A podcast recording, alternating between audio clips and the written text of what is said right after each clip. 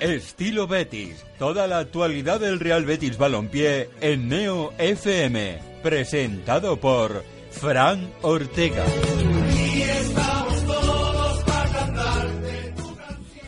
¿Qué tal? Muy buenas tardes, sean bienvenidos un miércoles más a Estilo Betis con los compañeros y con la gente de Onda Bética aquí en Neo FM, donde nos gusta estar, como dirían en, otra radio también de, de estas de índole nacional. Aquí estamos un miércoles más para contarles todo lo que acontece y todo lo que está ocurriendo alrededor del Real Betis Balompié. No hay manera de que tengamos una temporada tranquila, no hay manera de que tengamos un añito sin sufrimiento, sin cambios de entrenadores, sin polémica. Vamos, es imposible. Vamos a ir presentando antes que nada a todos los que tenemos aquí. Eh, Álvaro, arroba tintero verde y blanco, que lo tenemos con nosotros aquí un miércoles más. ¿Qué tal? Muy buenas tardes. Buenas tardes, ¿qué tal Alejandro? Aquí estamos agradeciendo que, que el programa sea el miércoles porque si tras el partido de, de Anoeta para los románticos fuera hubiera quedado más próximo, lo mismo no te cierran eh, el programa. Yo estoy deseando tener un programa que sea justo post partido. Eso, eso puede ser una caldera. A ver, yo espero que no. También tenemos a Berni, compañero de Onda Bética. ¿Qué tal? ¿Qué pasa Alejandro? Aquí estamos una semana más y como ha dicho Álvaro, eh, no sé yo si con la dinámica que tiene el Betty ahora mismo sería del todo bueno ahí hacer un programa en, ca- en caliente después de un domingo de estos que nos tiene el Betty acostumbrado últimamente. Por cierto, hoy estrenamos sección que nos la va a traer tú. Vamos a. Se llama Banderas del Real Betis. Vamos a meterle un poquito de, de secciones a- al programa para que no sea solamente aquí nosotros hablando, aburriendo a la gente. Y hoy, eh, bueno, en, este, en esta sección, mm, cada día vamos a hablar de jugadores que han pasado por el Real Betis relacionados con una nacionalidad. Y hoy, no, hoy toca el turno de Brasil. Hoy toca Brasil, una, una nacionalidad muy importante en la historia del Betty a nivel de, de que ha aportado. Y bueno, solo está por encima Argentina, que si no lo traemos la semana que viene no, no tardará en salir. Y pues nada, vengo aquí, los oyentes no, no me ven, pero vengo hasta preparado con la chaqueta de, de Brasil y bueno, empezamos sección, era hora, ya lo llevamos mucho tiempo planeando y a ver cómo sale. Viene Carioca hoy, Berni. Ahí un poquito, un poquito de samba este, este fresquito que ha llegado a Sevilla. Sí, sobre todo eso. Y eh, falta hoy alguien por saludar. Eh, emocionado me hallo de tenerlo aquí con nosotros. eh, Alberto Pintado, al que por fin tenemos aquí al lado. ¿Qué tal? Muy buenas noches. Hacía tiempo que no me tenías al lado, ¿eh? Hombre, te he echado mucho de menos. tiempo. Te reconozco que te he echado de menos. Hombre, no me vas a echar de menos. Y además quería que estuvieras hoy aquí porque, como te he Querías, dicho, ¿no? Sí, hombre, como, como te he dicho antes, eh, fuera de micro, ¿qué te gusta buscarle las cosquillas a la gente? A ver si alguien canta en el Betty eso que has dicho tú de no hay manera, no puedo estar sin ti, no hay manera. Uf, ya está con los jeroglíficos este. A ver si alguien lo canta. Ahora. ¿eso qué significa? Que parece- Viene Alberto y parece que tenemos que estar aquí. eh, Yo lo dejo votando. Haciendo puzzles. Yo lo dejo votando. bueno, pues comenzamos el análisis y la tertulia. eh, bueno, pues comentando eh, cómo fue este partido entre Real Sociedad y Real Betis. Un partido que, bueno, que digamos que el hastío y el cansancio ya, pues casi que al bético de a pie le quita las ganas de hablar de ello, ¿no? Si queréis que empiece yo, Venga, hombre, los honores, venga, que tú eres el más. me tiro de cabeza, ¿verdad? Venga. Hay, hay cosas que hablar, pero la verdad es que te, te dejó el partido con una sensación bastante agridulce y con pocas ganas de hablar, a pesar de que haya mucho, de que se volvió a ver esa desconexión general de la que tanto se ha quejado el Betis este, esta temporada y de la que no se levanta mm, a pesar de que pasan los partidos. Es una pena que el Betis por lo menos empiece enchufado, ya no que empiece jugando con seriedad y con táctica, pero y con rigor táctico más bien, pero por lo menos empieza enchufado. Es algo que se le va, se le va, marca un gol y se le va. Y eso pues deja bastantes notas que analizar porque no es lo común o no debería ser lo común en un equipo que, bueno, está en descenso. Es un proyecto nuevo que está en descenso. Titulábamos la crónica al final del partido que era eh, ni gana, ni juega, ni parece que pueda ser capaz de hacerlo. No lo parece ni, ni tiene pinta de que lo vaya a hacer, al menos con una constan- constancia que la plantilla le permite y le obliga. Yo, siendo sincero, no me ahorré el disgusto, no, no pude ver el partido por cuestiones laborales. Sí, escuché, escuché la primera media hora, 35 minutos, y cuando marcó Loren, eh, me acordé de la rueda de prensa previa del partido de Joaquín, en la que dijo que, que querían un, un partido en el, en el que fueran primeros, primeros por delante para jugar con tranquilidad. Y cuando marcó Loren lo pensé, digo, mira, digo, se les ha puesto de cara eh, como ellos pedían y Un equipo sorprendentemente cuando se puso por delante en el marcador, le empató la Real y de estas sensaciones como en el partido del Barça que, se veía claro que los goles de- del equipo rival iban, iban a acabar llegando.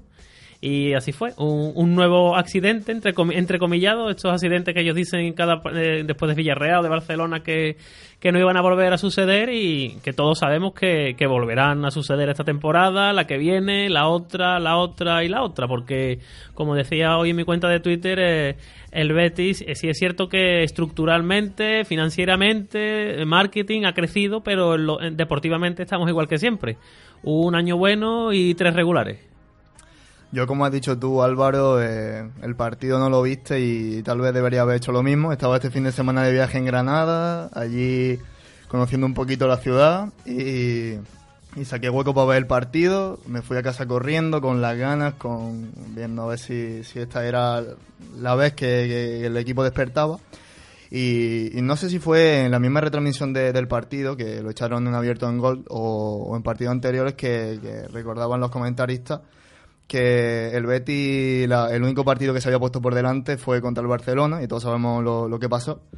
Y fue Marcal Loren, que a mi parecer el gol llegó en unos momentos en el que la Real Sociedad había hecho muchísimos más méritos que el Betis hasta el momento para ir por delante, y fue Loren el que, el que puso el Betis eh, puso el primero en el marcador y yo creo que, que celebré el gol poco porque sabía lo que, lo que se iba a venir. El equipo no estaba jugando, no, no daba síntomas de, de vida, no jugó nada más y, lo que acabó ocurriendo, al final no empataron y no remontaron finalmente el partido y al final fue un, monólogo de la Real Sociedad.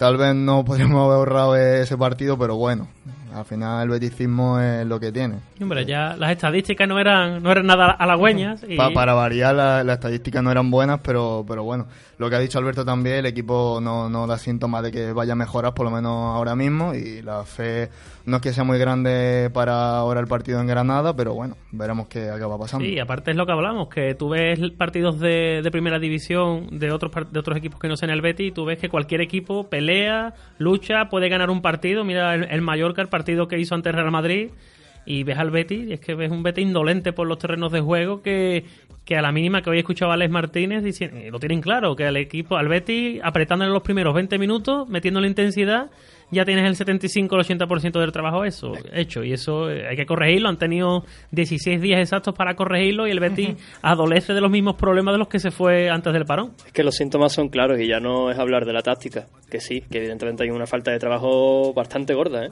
Bastante gorda, que yo sinceramente pienso que los entrenamientos pues evidentemente no son lo que eran y no, no voy a hablar mucho del pasado, no vaya a ser que haya gente que se caliente, pero sí es cierto que el ¿Por qué lo- por presente... qué lo dice eso? Por gente.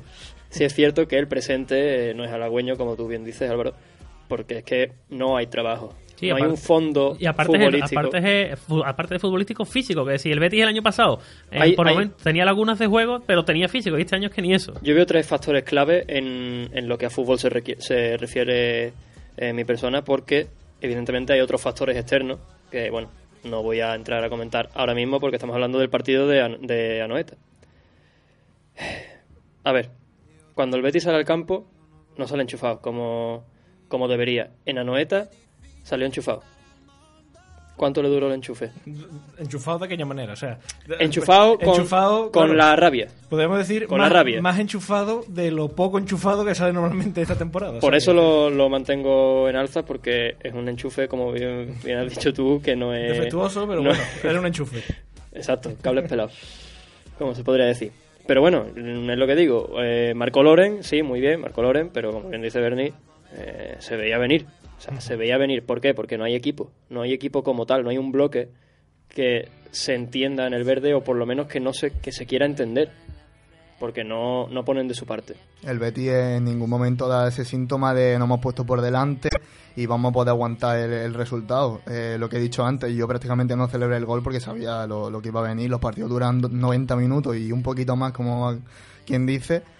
Y el Betis no da ninguna, ninguna sensación de poder aguantar el resultado y si, si ponerse por delante va a servir para que de todas formas al final el resultado sea el mismo empezamos perdiendo, el equipo intenta pelearlo y, a lo mejor tenemos hasta más posibilidades de puntuar y, intentando igualar con un poco de, rabia que, que ponerse por delante, porque los dos partidos que el Betis ha conseguido adelantarse antes que su rival en, el marcador ya sabemos todos cómo, cómo han terminado. Sí, pero es como dice Alberto, el Betis, el equipo se le ve desestructurado. El Betis se ha sacado puntos, ha marcado goles por chispazos individuales de Fekir, de Loren que está ahora mismo en un momento en el que mete todo lo que le llega, pero están claramente, yo pongo un símil como cuando éramos chicos que estábamos en el colegio y por ejemplo no te gustaban las matemáticas, te obcecaba y por mucho que el profesor de matemáticas te intentase explicar un problema, un ejercicio, tú ya estabas en el no. Y yo creo que en el no hay jugadores fundamentales como Canales, Joaquín, Mandy, que no les gusta lo que, o no entienden lo que no, no entienden o no quieren entender lo que se les está pidiendo. Y ahí está su rendimiento, que es que ahora mismo todos los jugadores en general, menos Loren, que yo creo que es el único, y Alex Moreno, que son los únicos que más o menos se salvan ahora mismo, los jugadores que están muy por debajo físicamente, tácticamente, de los demostrados en años anteriores. Irreconocible algunos. No, no, están Sí, ahora sí. mismo en, muy, Canales. en horas bajas, sí, sí. Canales no se ha puesto las botas. Canales eh, en el partido de- del domingo pasado y en el Real Arena, que no, no ETA. Pero bueno, siempre, Noeta, se- siempre siempre, será siempre Noeta. seguirá siendo la Noeta, igual que el Madrigal. Eh, Canales rascó bola poco, poco tiempo. Yo En la primera parte tocó un balón o dos. tocó un balón o es, dos y... es una tendencia de, de esta temporada y yo creo que es uno de los males a nivel futbolístico de nuevo que tiene el Betis de, de Rubi. Un Betis sin, sin esa pieza que sostenga al equipo en el centro del campo. Un centro del campo que, por cierto, sigue sin pivote. Hay que, hay que recordarlo. Y un pivote que no puede ser jamás este Javi García. Jamás, pero jamás. No, no, Javi García. Jamás, o sea, yo- jamás. Los defensores de Javi García, que nosotros queremos a uno. que No los habrá ya. No, no, yo, yo espero que no las haya ya, porque ya no Su solo- familia. El partido de Anoeta Ale- dejó, dejó retratados dos jugadores como son La- Barragán y, y Javi García. Y más Javi García en imágenes que, si muchas veces nos quejamos del VAR, que es injusto con nosotros, bueno, claro. si el arbitraje hubiese sido justo, Javi García no hubiera recibido una roja, hubiese recibido dos, Dos, o tres. A ver, ya no solamente por eso, porque sí es verdad que para. No, solo por eso. O sea, la- las expulsiones, al final lo que más te choca. Pero sí. es que Javi García en el campo eh, es un jugador contrario. No, no, no, no. no. Ha- Es contrario. Ha demostrado que. Desestructura, más allá de lo que ya está desestructurado por sí, el equipo, pero desestructura totalmente la- las líneas del Betis. Sí, además con tantos, pasos, con tantos pasos en el centro del campo, si le pusieras otro más que lo ropase un poco, o tres centrales, pero con tantos pasos en el centro del campo es que te decoloca, como, como tú dices, a, a la línea ofensiva y a la línea defensiva de- del equipo. Y, y lo que tú dices, es un rival un rival más para el mismo para el mismo Betis. Muchos Y- de, perdónale, muchos de los amantes de, de Javi García lo ponen como el, el equilibrio, el centrocampista que, que aporta el equilibrio al centro del campo. Yo creo que son que es más un- una idea del pasado de, de temporadas anteriores que, que ahora. Ahora mismo, como ha dicho, como piensa, pensamos todos creo en esta mesa, es un jugador menos a la hora de la verdad. Sois consciente que Alejandro va a llamar en dos o tres minutos. Va a llamar- con- Que llame, hombre, que llame. Eh, hoy es el día para Hoy es el día. Hoy es el día. Hoy estoy yo aquí para defender. No, pero sobre todo, por- so- pero da cierto coraje lo de Javi García porque, a ver si es verdad que es un futbolista que quizás haya sido, se haya sido mm, muy malo con él, ¿no? O sea, el año pasado no se le dio casi oportunidad. Este año, pues, teníamos mucho interés en ver a ver a, Ja- a Javi García, a ver qué hacía. Y para un día que tiene que demostrar, está lesionado William Caraballo, me van a dar la oportunidad, voy a demostrar que soy el titular que tiene que dar el paso al frente. Y no lo das. Y no es que no lo des, sino que encima te borras, o sea, te quieres borrar y porque no te expulsaron de milagro y haces una entrada incomprensible. Al final lo que le está dando es la razón, de las pocas razones que le se, puede- se le pueden dar a Setién el año pasado de por qué no lo ponía, tanto él como, como Barragán. Y es que Javi García ha tenido todo un verano para mejorar físicamente. Es, es cierto que la edad pesa. Pero bueno, yo creo que tiene un espejo bastante bueno en el que mirarse. tiene un tío de que corre 38 bastante años. más. Corre bastante más. Pero yo creo que es que Javi García pues adolece de, de dos eh, aspectos claves en el fútbol. Uno es el físico, como, como está claro, porque Javi García corre y, y se cansa. es así. Y bueno, es la edad, es el- la escasa preparación física, de la que también habría que, que hablar en este Betis, porque como dices tú bien, Álvaro, mala, muy mala. De lo único positivo que tenía el equipo el año pasado, este año adolece. No, a, a no- ver por qué será. No hay piernas, no sé si es que el, el- el cuerpo técnico, más, en- más, más, más concretamente el preparador físico, no lo está haciendo todo lo bien que, debe- que debiera por X razones, pero sí es cierto que el año pasado el Betis adolecía de juego o de un juego que no era tan vistoso porque los equipos ya no tenían cogida la medida, pero, pero al menos los jugadores los veías que llegaban enteros a- al final del partido. Y ahora es que te lo ves, es que a la media hora a- o en la primera parte o al principio de la segunda ya están con la lengua afuera. Javi Sí, García, Javi García es, eh, en primer lugar, Javi García ya se ha encargado de echar un poquito más de gasolina a su, a su fuego particular. Y respecto a, la condición física de los jugadores, eh, a mi parecer, eh, el reflejo del partido ante, ante el Villarreal, que los últimos 15-20 minutos el, el equipo eh, se estaba arrastrando por el campo, eh, dos jugadores defendiendo atrás, de estas típicas pachangas con, con los colegas que cuando quedan 10 minutos para que acabe la hora ya está reventado, pues en un equipo profesional y es algo que no... Ahí nacieron que- esas dos entradas que, que pierdes totalmente el, el sino de, de ese partido y no sabes dónde ubicarte y llega un claro llega un balón comprometido tienes que meter la pierna pero no estás para meter esa pierna El Y- cansancio y es lo ya- que le pasó a. Javi García Y, y ojo que, que el domingo nos enfrentamos a nuestro antagonista futbolísticamente hablando, porque si el Betis lo- los puntos que ha sacado, los pocos positivos son por individualidades, el Granada es todo lo contrario, es un bloque muy un bien bloque. cohesionado, muy bien Mm. entrenado, que saben todos a lo que juegan, presionan todos y atacan todos. un Así equipo que- sorpresa podríamos decir este Y año que, y que está claro que nos van a salir a morder a los primeros y 20 que en los 25 Cármenes va a ser bastante peligroso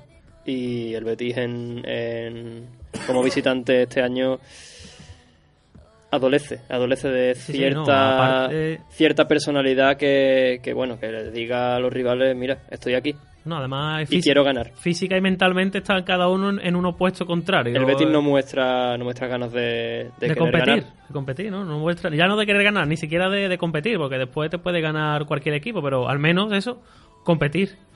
Pero las sensaciones que deja este Betis, lógicamente, giran en torno a un nombre propio, y es el de Rubi. Eh, se le ha acabado la paciencia. eh, decíamos la semana pasada que, bueno, la semana pasada estuvimos aquí haciendo nuestros cálculos sobre qué tenía que pasar para que Rubi se la jugara de verdad. Hablábamos de que estos dos partidos, estas dos salidas, Anoeta y, Granada, había mucha gente que ya incluso después de la derrota en Anoeta quería echarlo. Nosotros eh, hicimos una encuesta en Onda Bética y salió que el 80% que apostaba ya por la, por la destitución de Rubi. Parece ser que el ultimátum en Granada es claro. Mm, y si gana, seguirá Si gana, sigue. Yo estoy la, con la ley del fútbol es, es la que es a Zidane no lo han echado Con una victoria, por mucho que tú quieras echarlo, no lo van a y es echar. que hasta con un empate porque ya puntúas fuera de casa y llegas a casa con algo que no es una derrota en la dinámica en la que está metido el Betis y viene el Celta en tres días. Y el Celta en la misma situación del Betis, o sea que... Le ganas al Granada, puntúas en Granada, le ganas al Celta en casa y se y acaba la dinámica es muy distinta y, y bueno, hay que mirar la clasificación con otros ojos, aunque los jugadores no estén al 100% con el proyecto. Yo la verdad que no sé si un empate o le valdría a Rubí realmente para mantener el puesto este fin de semana ante, ante el Granada, allí en Los Cármenes. Pero es verdad que lo que es indudable y que ninguno ningún bético creo que pueda a esta altura es de que una derrota eh, significa que Rubí va a ir directito a, a su casa y, y bueno, veremos qué es lo que pasa. Ojalá gane el Betis, por supuesto, y que encadene 20 partidos seguidos ganando. Porque bueno, si entra la pelotita, como decimos muchas veces, el problema es cuando, cuando no entra. Yo, sinceramente, a día de hoy no veo al Betis ganando en, Granada. No sé, no sé si empatando, ganando no lo veo. Porque ahora mismo el Granada está, están como una moto, física y mentalmente, y el Betis está en horas bajas. Y si es cierto, lo dijimos la semana pasada, yo, yo tengo claro que, que las dos finales de Rubí eran las de la Real Sociedad y la del domingo de, de los Cármenes. Si es cierto, como dice Alberto, que un empate yo creo que mantendría a Rubí. Pero a ver, porque después el miércoles llega el Celta, que también se está jugando, que también está ahí abajo.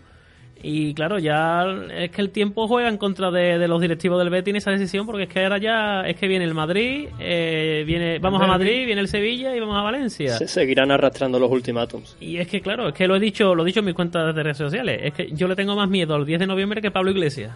Pues sí, Porque el Sevilla no es un- no estamos viendo un Sevilla muy contundente, un Sevilla muy goleador, pero es un Sevilla rocoso. pero estamos viendo un Sevilla muy trabajado, que no tiene a este problema. Sevilla, este Betis no le No, hace no, gol. no, no, no le gana, no le gana. No, no, no le hace gol. Ya no ganar, ya Ah, es no hacer gol. Así que yo creo que yo creo que una derrota en Granada, por mucho que ya Aro haya haya dicho un discurso lógico que su entrenador es Rubi, que solo piensan en Rubi, que no que no han hablado con más nadie. Vamos a tener que entrar a debatir sobre el discurso de, de Aro. Es un, es un discurso lógico, pero yo creo que si Rubi no, no se trae los tres puntos de Granada, si pierde, yo creo que la era Rubi se acabó. Y encima es un, por un entrenador que nos ha costado el dinero que hemos pagado por, por su fichaje. Pero si directivos no cuentan con él o no están conformes con él y pesos pesados del vestuario, pues no están muy conformes con lo que les pide, pues eso juega en contra de- del entrenador. Pero claro, pero es que ya no es solamente que, que haya directivos que no cuenten con él ni que haya jugadores que no les guste. Es que el Betis no, al Betis no se le ha visto una evolución desde el día después de que se fuera Setién y, y- hablo de que se fuera Setién porque se fue Setién precisamente para buscar un nuevo Betis, ¿no? Más vertical, con que no cayeran los errores que te- había tenido la, la temporada pasada y es que cinco meses después no es que haya no es que el Betis no haya evolucionado, es que ha ido para atrás. Sí, claro, pero el caso es que tú escuchas en medios de prensa, escuchas a gente que ve entrenar al Betis y, y dicen que Rubi entrena, entrena bien, es muy, es muy metódico. Sí, claro. Que los, y, los y yo, Pero en mi no casa, todo- no yo en mi casa la guitarra rato como bien. No Claro. todos los métodos funcionan en todas las plantillas Claro. y en todos los equipos. Si a los jugadores no les gusta lo que le propone Rubi, pues por mucho que ellos quieran, pues no le va a entrar. Entonces al final la frase esa de eh, es que el Betis les queda grande. ¿Es verdad? Tú puedes hacer un motor muy potente para un Seat Ibiza, ¿vale? Pero no se lo pongas a un Opel Insignia. ¿El Betis es un Opel Insignia? Es un símil improvisado. Evidentemente yo de coche ando de nombre, por lo menos. Ando cortito. Pero bueno, ahí está el tema. No entrene lo que no te sirve. Se le ha acabado el crédito a Rubio. Para mí hace una semana.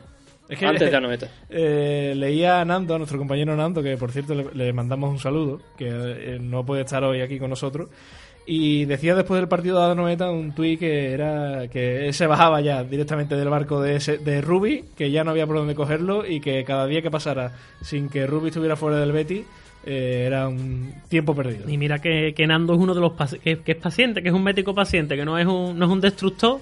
No, no, no. para y nada. el caso es que con su misma opinión, amigos que tengo también de por Twitter y eso que son también muy pacientes, el domingo tras acabar el partido coincidían todos. Que Rubi ya debía abandonar el barco, que, que se acabó la paciencia. La paciencia es una virtud que se acaba degradando.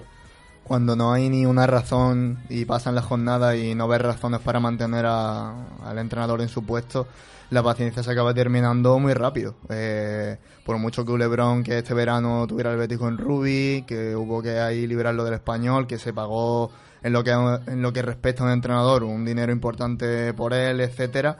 eh, el equipo cuando muestra esa indolencia, esa poca capacidad y pasan la jornada, es más, eh, parón de selecciones, muchísimo tiempo para preparar un partido y, la historia no, no solo que se repita, sino que parece que hasta puede que vaya un poquito a peor. Eh, si no hay razones para mantener a un trabajador en su puesto, la directiva tiene que, tiene que tomar decisiones. No, no le queda otra. Mantener lo que no funciona una jornada más, pues lo veo una opción eh, un, un poco más inteligente cuando todavía hay algo por lo que confía en el trabajo. Pero si pasan la jornada y todo sigue igual, señores, eh, el director de el, el director de, esta orquesta tiene, que dejar la batuta y, que pase el siguiente. Sí, yo creo que uno de los principales problemas de Rubi, y se me entienda el principal problema entre comillas, es Borja Iglesias. Yo creo que Rubi, el Betis de Rubi, no puede jugar como el entrenador quiere por tener que jugar con dos delanteros. Uno, porque no lo puede quitar porque es Pichichi solitario de la liga. Y otro, que es el que él, a él le gusta, que no lo puede quitar porque es una petición suya, porque ha costado 28 millones de euros. Y yo creo que ese es el principal problema del Betis de Rubi, que, que para su forma de juego tendría que quitar uno de los dos. Y no quiere quitar a ninguno de ninguno de los dos delanteros y eso lo está lastrando en el, juego. Ahí está también el trabajo del entrenador. Si, si la- ha ocurrido esto de que Loren ha, se ha despertado la bestia de nuevo y, y es alguien insustituible, y luego tenemos a Borja Iglesias, que por temas no solo deportivos, que también, sino por lo que costó su fichaje, que ha sido un, fi- un fichaje expreso por parte suya, etcétera, pues el entrenador debe, debe saber adaptarse a esas cosas y hacer que el equipo funcione si, si la situación se ha puesto así. No sé. Eh, eh, puede ser algo a lo que agarrarse, también puede ser alguna razón, pero un técnico de primera división y que entrena el Real Betis Balompié no puede no puede tener eso como, como una muralla, sino que tiene que encontrar la forma de sobreponerse a ese problema, que se, algunos lo tomarán así. Yo particularmente creo que teniendo a dos delanteros así delante hay que hacer como sea que el equipo funcione. Problemas siempre habrá, pero plantilla hay y de sobra. El nivel que tiene la plantilla del Betis este año no es para los resultados que está teniendo Ni- ni el equipo, menos, ni para el juego. menos. ni para el juego, ni para las sensaciones, aquellas que nos decía Torrecilla. el amigo Torre. Ay, Ni, es que por nombres, es que te puedo decir menos de 10 equipos que tienen mejor plantilla que el Betis en la Liga Española. Sí, no, sí, ciertamente el único agujero en la planificación del Betis El es ese, pivote. es ese pivote. Se acabó. Es que después en defensa, ¿quién tiene, uno, quién tiene unos centrales como los que El tiene resto Betis? será mejor o peor, pero por lo menos te da para hacer un equipo. Sí, sí, sí, claro. Pero es cierto que el Betis no tiene una, una pieza sobre la que hacer que gire el resto del juego del equipo. Sí, porque esa pieza se llama Canales y este año parece que, que no tiene la mente, la pero mente se, en el se llama Canales porque no hay un pivote. Claro.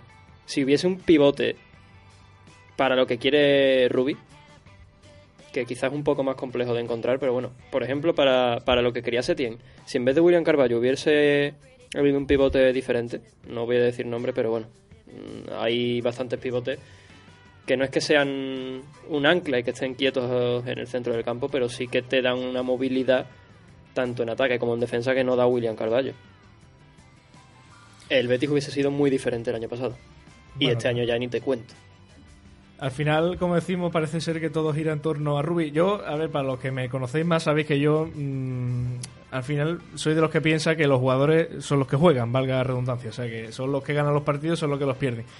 Pero sí es verdad que este año da un poco la sensación de que falta ahí una mano de entrenador. Ya no solamente que se haya podido ver, que no se ha visto una evolución. Es que desde la pretemporada el Betis daba la sensación de que... de que la cosa que muy ver- bien no, hombre, de que a no si- no apuntaba. de que a ver si Rubí empezaba ya a dar con la tecla porque eh, viene la liga, viene la liga, viene la liga. Y vamos ya por la jornada. y y- y vamos por, y vamos por la jornada 9. Y yo creo que eso es lo que- el mal de, de Rubik. A ver, que yo entiendo que los entrenadores al fin y al cabo tienen que ser cabezones, entre comillas, no mucho tampoco, pero tienen que serlo. Porque tú tienes tu idea, tú dices que tú juegas así, para, para esto te han fichado y tú juegas a eso. Pero tienes que dar un poquito la sensación de que tú te amoldas, que no eres de piedra, o sea, que, que va, ve probando cosas. Si ves que el equipo eh, encaja muchísimos goles, prueba un día a poner tres centrales, oye, que no pasa nada. Si ves que en el centro del campo Canal está muy perdido, pues ponle a guardar al lado y con William Carballo. No sé, prueba, ve probando cosas.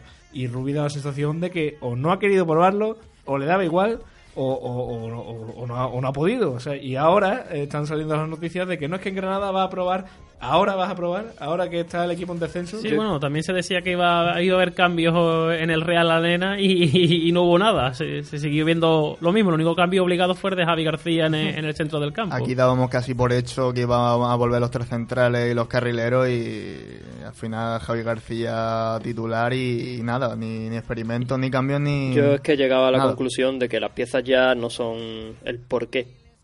Las piezas puedes poner tres peones y dos alfiles, puedes poner tres alfiles y un peón y te puede salir bien o te puede salir mal a nivel de formación. Pero es que el Betis tiene que fijarse primero en la táctica, no en la formación. Y el Betis la táctica no la tiene interiorizada. O por lo menos no la quieren interiorizar. Vuelvo a, recalca- a recalcar el quieren porque siempre puede ser un factor. Está claro que un equipo, pues evidentemente cobra un dinero y tiene un puesto de trabajo y, tiene que trabajar. Pero en el fútbol los funcionarios no funcionan igual. Y ojo que esta jornada, para los detractores de Javi, de Javi García, también puede cobrar protagonismo, protagonismo que, que, que apunta también a que puede entrar en la convocatoria. Eso es como el que me dice que Ismael es pivote. Efectivamente, ¿no? Es que ¿Dónde, Castún... dónde pone a Captum? No, no, es que Castún el problema que tiene se llama Fekir y se llama Canales. Y guardado y, Y- y se llama Captum. y se llama- También. Y Rubi, que lo pone. ya que estamos, se llama Captum. Claro, pues claro. Ya que estamos, no vamos a dejarlo atrás, chiquillos.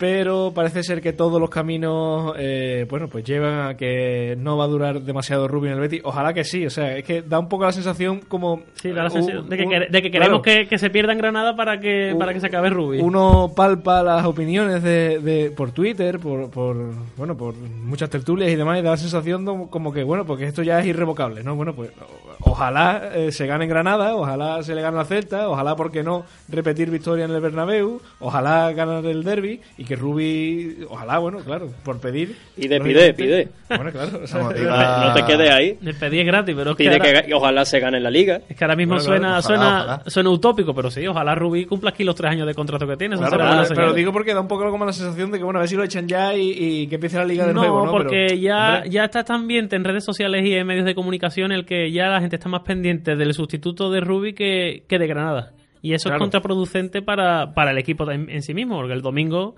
¿quién te dice que los jugadores no, no, se, no van a saltar campo pensando que, que si perdemos lo mismo ya no tenemos este mañana entrenando? Pero sería el primer partido en el que lo hacen. No, no, no. Yo creo que ya. De hecho, yo he hecho una encuesta en mi cuenta de, de Twitter diciendo que si pensaban que los jugadores estaban haciendo la cama y con unos 600 y pico de votos, creo, ha ganado el sí por, y por amplia, por amplia mayoría. Que no es un pensamiento individual y será.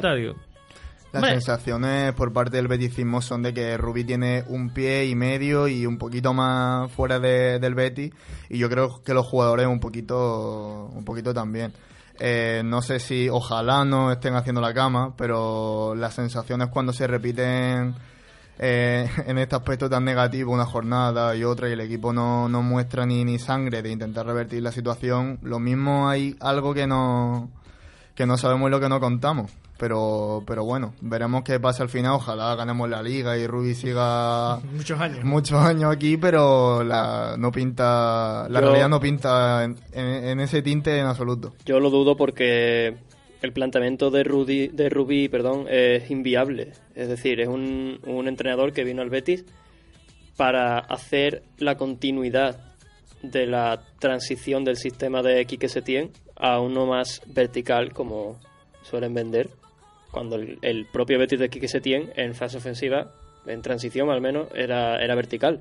Lo que pasa es que luego, pues, claro, llegaba el atasco y no había manera de, de entrar donde tenían que entrar, pero era un equipo vertical y no hay más que acordarse de Tello, de ese Tello con Setién cuando jugaba, cuando jugaba De Barragán la primera de temporada. Barragán la primera temporada, eh, en fin, de Junior la segunda temporada. Eh, y claro, cuando a ti te dicen que viene un tío de Barcelona, con perdón, eh, a, a venderte el oro y el moro en que va a ser un equipo que va a jugar a mirar la portería sin perder el balón, ¿tú te lo crees? ¿Te lo crees cuando viene Fekir? Claro. ¿Te lo crees cuando viene Borja Iglesias, que arriba puede ser mm, un coloso Te lo que no va a crees- perder un balón? Te lo crea un poquito más. y te lo empiezas a creer. Llega la pretemporada y dices, mmm, no ha dado con la tecla todavía. Es verdad, no ha dado con la tecla, pero bueno, no deja de ser La pretemporada. transición, claro, es que venimos de un La transición eh, es complicado. Pero es que pasan nueve, jor- nueve jornadas de liga. Estamos y el casi, Betis, es que estamos casi en el primer es que, tercio. es que de el Betis liga no y- huele la pelota. No, no, no. Al final Setién Es que el, más Betis, de lo que parecía. el Betis corre detrás de la pelota. A mí me gusta más Setien que Rubi. Pero te digo el por qué. Porque Setien, el fallo que tuvo, y todo el mundo lo sabe, y va a estar todo el mundo de acuerdo conmigo, es que era muy cabezón. Bueno, claro, pero es lo que decimos, que al final... Es el único fallo que ha tenido Setién en el Betis. Y evidentemente le ha llevado al despido. Bueno, a la salida. A lo que fuera, sí. Vamos a dejarlo ahí. Al hasta luego.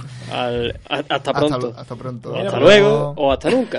Hasta nunca. Pues precisamente de los hasta luego, eh, has dicho antes Álvaro que, que es contraproducente hablar de los posibles sustitutos de Ruby, así que vamos a hablar de los posibles sustitutos Nos de gusta, Rubi. lo, nos gusta lo contraproducente Pero y lo políticamente No, no, incorrecto. no, no es que ¿A quién vas a votar el 10 de noviembre?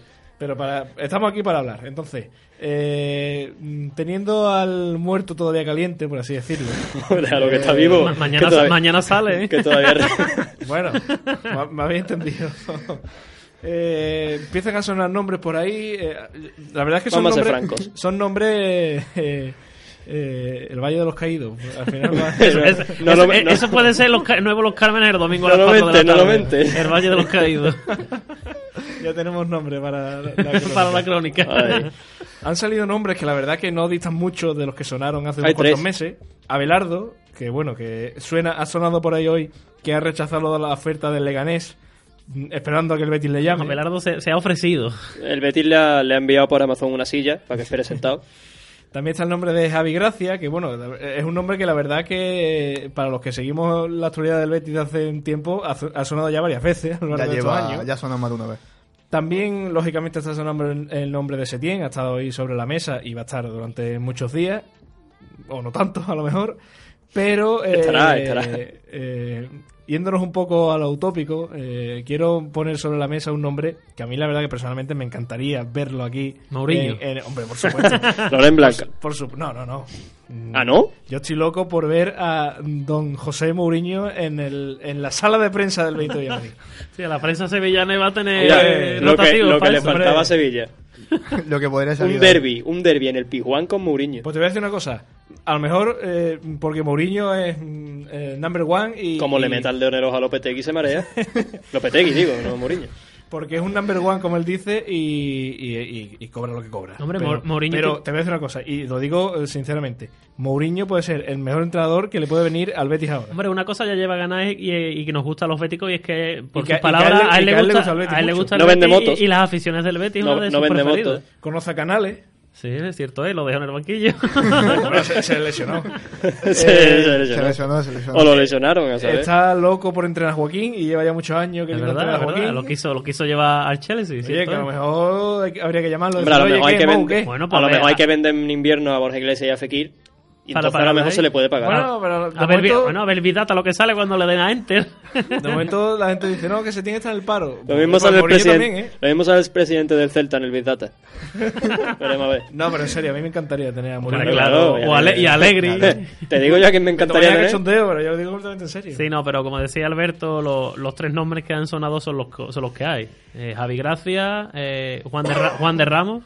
Pero Juan y- de Ramos... tiene- no, Juan de Juan de Ramos, no va a ¿Dónde volver a está, ¿Dónde está entrenar Juan de Ramos ese? En su casa. en su casa, en el, Mérida pobre, o en el pobre ya no. O sea que no a, raíz de hacer cuenta quedan Javi Gracia y Setién. Javi, Javi Gracia cuesta un pastizal y Setién, pues como hoy mismo ha dicho el presidente Aro, eh, No está muy lejos.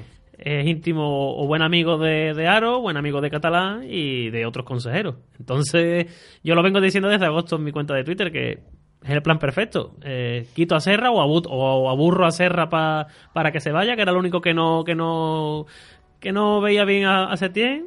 Eh, despido a Setién para que la afición esté contenta y, y ahora es que lo tiene en vía libre. A Javi Calleja lo echaron por resultados del Villarreal y volvió, yo creo que en menos de medio año. Sí, bueno, hoy he escuchado, a- no sé, no sé dónde he escuchado que se que se oyó en algún en un antepalco de no sé qué partido que de un consejero que si salió bien en Villarreal con Calleja, ¿por qué no iba a salir bien en el Betis con, con Setién? Sí, verás, sí. Ay, sí es el, cierto fútbol, que- el fútbol no deja ¿Por de ser no va a salir mal como incertidumbre. O sea, Bueno, pero es que no- el fútbol no deja de ser incertidumbre. Setién, si llega al Betis, tiene dos opciones.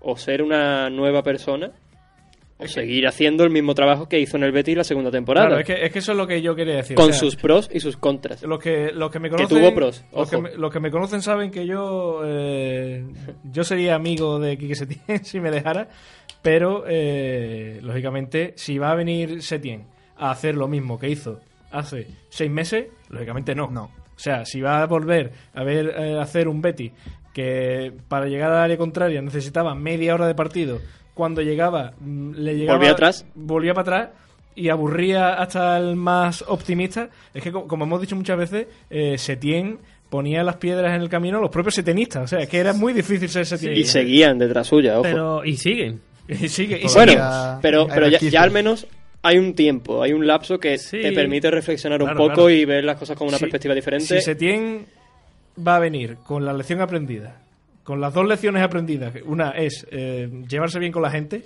La otra es Esa que, es la primera. la otra es que el plan B no es mejor que el plan Claro, A. y la segunda es que haya estado eh, viendo la tele estos días, viendo los partidos del Betis y diga, ostras, mira, con Alex Moreno subiendo la banda se puede jugar, con Emerson se puede jugar, centrando a la banda se puede jugar.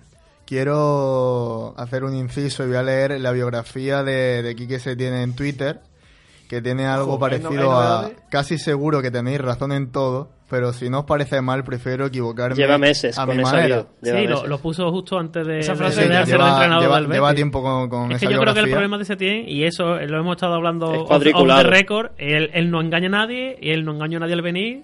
Él, él- él- su estilo de juego es el que es y es el que va a seguir. Él te va a preparar un partido igual ante el Barcelona que ante el Valladolid, que ante el Celta. Tema afición. Si es cierto que si acabase llegando la, la afición iba a ser una guerra civil, como hemos hablado, hasta que llegasen tres, cuatro victorias. En el fútbol lo que importa, por mucho que diga Setién, no es jugar bien, es ganar. Yo de todas formas voy a partir, eh, voy a romper dos lanzas a favor de Setién. Hombre, Y Alejandro sabe que esto es un hito histórico. Porque viniendo de mi boca, poco habrá escuchado parecido a lo que voy a decir. Pero en primer lugar, es cierto que pocos entrenadores han venido al Betis y se han ido con ese sentimiento que se ha llevado Setién al Cantábrico. Pocos. Y es cierto. No deja de ser Sobre una todo- anécdota. sobre todo los que venían antes, porque mira Poyet, Bueno. Pero Poyet salió con un MacBook que un poquito más... a la sala de prensa del Pizjuán. Allí. Ahí como que más lo sentía. No, eso, Eso sí. creo que es lo mejor que, que hizo Poyet. Eso es lo mejor. Eso y ganar en Valencia es lo mejor que hizo como, como entrenador Con, con, con Zozulia por ahí, por ahí perdido. Qué gran delantero. Qué grande era. Qué grande. Y en segundo lugar, mm, ¿qué sería Fekir con Setién? Si lo fue Lo Celso, ¿qué sería Fekir con Setién? También es verdad que Fekir y los Celsos son un poco como la noche y el día. ¿eh? Bueno, dentro del rol Bueno, claro. que sí. debe eh, ejecutar ese, es- ese enganche media punta que vas a recibir y sube a, a atacar, mm, más o menos las condiciones se pueden eh, parecer. Luego, como futbolistas son bastante diferentes porque Fekir juega más atrasado. Y los Y, tra- Celso y trabaja un poquito menos. trabaja un poquito menos, pero porque no es un. Bueno, los Celso mm, trabajaba un día sí y un día no. Claro, sí, claro, eso sí. Y otro día no, y a lo mejor un día trabajaba la mitad. O sea, que mm, jugador más irregular que los Celso no ha habido en los últimos tres años. Que destaque, evidentemente. más irregular los ha habido en general. Pero yo, yo dejo en el aire eso, que si volviese Setién, Fekir mm, empezaría a ser el Fekir que, que ya ha dado destellitos y que, bueno, no lo está haciendo, por, por lo que no lo está haciendo. Yo a mí es que Fekir me da un apuro verlo porque Sí. tiene, tiene que mirar y decir, ¿dónde, dónde diablos me he metido, me he metido yo? Claro, pero, pero yo también entiendo a Fekir porque Fekir ahora ha venido al Betis con el, la imagen de ese Betis en Europa, de ese Betis que, que peleaba y que, que es verdad que que, con Setién peleaba, porque quitando una rachilla que se quedó un poquillo atascado en el tema de, de la pelea y la rabia, eh, por lo menos luchaba y bueno, que tuvo bastantes partidos en los que tocaba el balón y sobre todo que bueno, ganó en el Camp Nou. que eso marca. Hombre, claro. Vaya si marca. Hombre, Ganó en el Camp Nou y ganó en San Siro. la tele sale. No, y de, y de la boca de Quique. que no hacía más que recordar los partidos de Camp Nou y de San Siro, que madre mía. Que sí, que bueno, que fueron gestas para lo que los tiempos que estamos viviendo, pero fueron dos partidos. Al final es que todos los caminos conducen a Setién. Al Cantábrico. Bueno, Le guste a quien le guste a quien no, o sea, es que las anchoas se pueden freír. Yo es que lo tengo claro. Yo es que yo tengo claro que si Rubí es destituido, el que va a volver eh, ese tiene. Y ya os he dicho fuera de, de micrófono. el- es que me tengo la rueda de prensa de, de Aro, de Catalán, de- del que sea responsable de, de estar en rueda de prensa. El discurso. El discurso es que los jugadores tienen, tienen el estilo Setien automatizado, lo siguen teniendo. Setien conoce la casa, los jugadores conocen a Setien. Vienen tres partidos muy importantes como son Celta, Celta Madrid y Sevilla y Valencia. eh, y no hay tiempo para, para nuevo- nuevas invenciones. Es que, es que me lo tengo, es que lo tengo claro el, el discurso, que no tengo dudas. Todos los caminos, como ha dicho Ale, apuntan a apuntan al señor de- del Cantábrico. Y quería hacer un, un pequeño inciso y va para ti, Álvaro. Eh, me ha mandado un, un WhatsApp mi padre y me ha dicho eso de y Marcelino. Volvamos, volvamos a decir aquí para Marcelino, los que re- todavía no. repi- No, no, espérate. ¿Cómo se llama tu padre? Mi padre es José. Don José Mourinho. Explíqueselo, explíqueselo. Don José, padre de Bernie. A mí soy de los primeros a los que le gustaría Marcelino como entrenador del Betis, pero hay una, una regla en la liga, eso sería discutible con, con Teba, todo es sentarse con él, ponerle un platito de caña de lomo, de jamón por delante. No, no, hombre, ponle algo más baratito. Ese, ese no creo yo que quiera caña, caña de lomo. Total, a lo que vamos. Hay una normativa en la liga que, que un mismo entrenador no puede tener ficha federativa con, con dos equipos diferentes, equipos profesionales, hablamos de primera división y segunda, en el mismo país. O sea, Marcelino podría entrenar en Inglaterra, en Francia, en Alemania, pero lo que es a un primera o un segunda no podría hacerlo hasta la próxima temporada. Pues ya sabes, papá. Ya las dudas quedan resueltas y nada, va a ser curioso porque antes de, entrar aquí al estudio lo hemos estado comentando fuera de micro y me ha parecido curioso. Y nada, eh, lo vuelvo a decir, todos los caminos apuntan a Setién, no sé si, si será con la lección aprendida, si seguirá como dice en su biografía desde hace un tiempo, que volverá a querer equivocarse a su manera, pero bueno, todo es verlo y bueno, todavía como ha dicho antes Ale, el muerto todavía está caliente y el entrenador del Betis todavía es A ver si Rubi. resurge. No tiene pinta, pero a ver si resurge. Eh, aprovechando que estamos hablando de entrenadores y demás, eh, en esta sección que vamos a inaugurar eh, hoy, una de las dos, una sección más histórica, más de curiosidades del Betis, eh, hay un dato que a mí me parece que es brutal y es que en los últimos 28 años de la historia del Betis ha tenido 33 entrenadores, más que el Liverpool y el Manchester United en toda su historia y más de la mitad el, de la propia historia del Betis. ¿33 diferentes o 33? 33 entrenadores y algunos cambios más de, de entrenadores, porque por ejemplo eh, ha habido eh, 30 Contando las repeticiones, por ejemplo, Claro. la de Pepe Mel. 33 Claro. entrenadores distintos, pero 38 cambios de Ya entrenador. sabemos que en breve van a ser 34. Claro, Es porque que si, si fuese lo de diferentes, se podría jugar un poquito. va a haber 34 entrenadores diferentes eh, dentro de poco. Hombre, no, porque no, esos son todos. Ahí englobas a los que han repetido. Englobas a, Loren- a Lorenzo, no, englobas no, a, en los, a 33, Pepe. en los 33 van distintos. Ah, que son, tres, Son- 33 cambios de entrenadores. No, no, Ah, 33 entrenadores, Entrenadores distintos, distintos, claro. 38 cambios de entrenador. Porque, Vale, por ejemplo, vale. como digo, Serra, Y Chaparro, y Chaparro. Víctor Fernández, Merino y Pepe Mel repitieron. Bueno, pues entonces seguramente no haya 33, haya 39.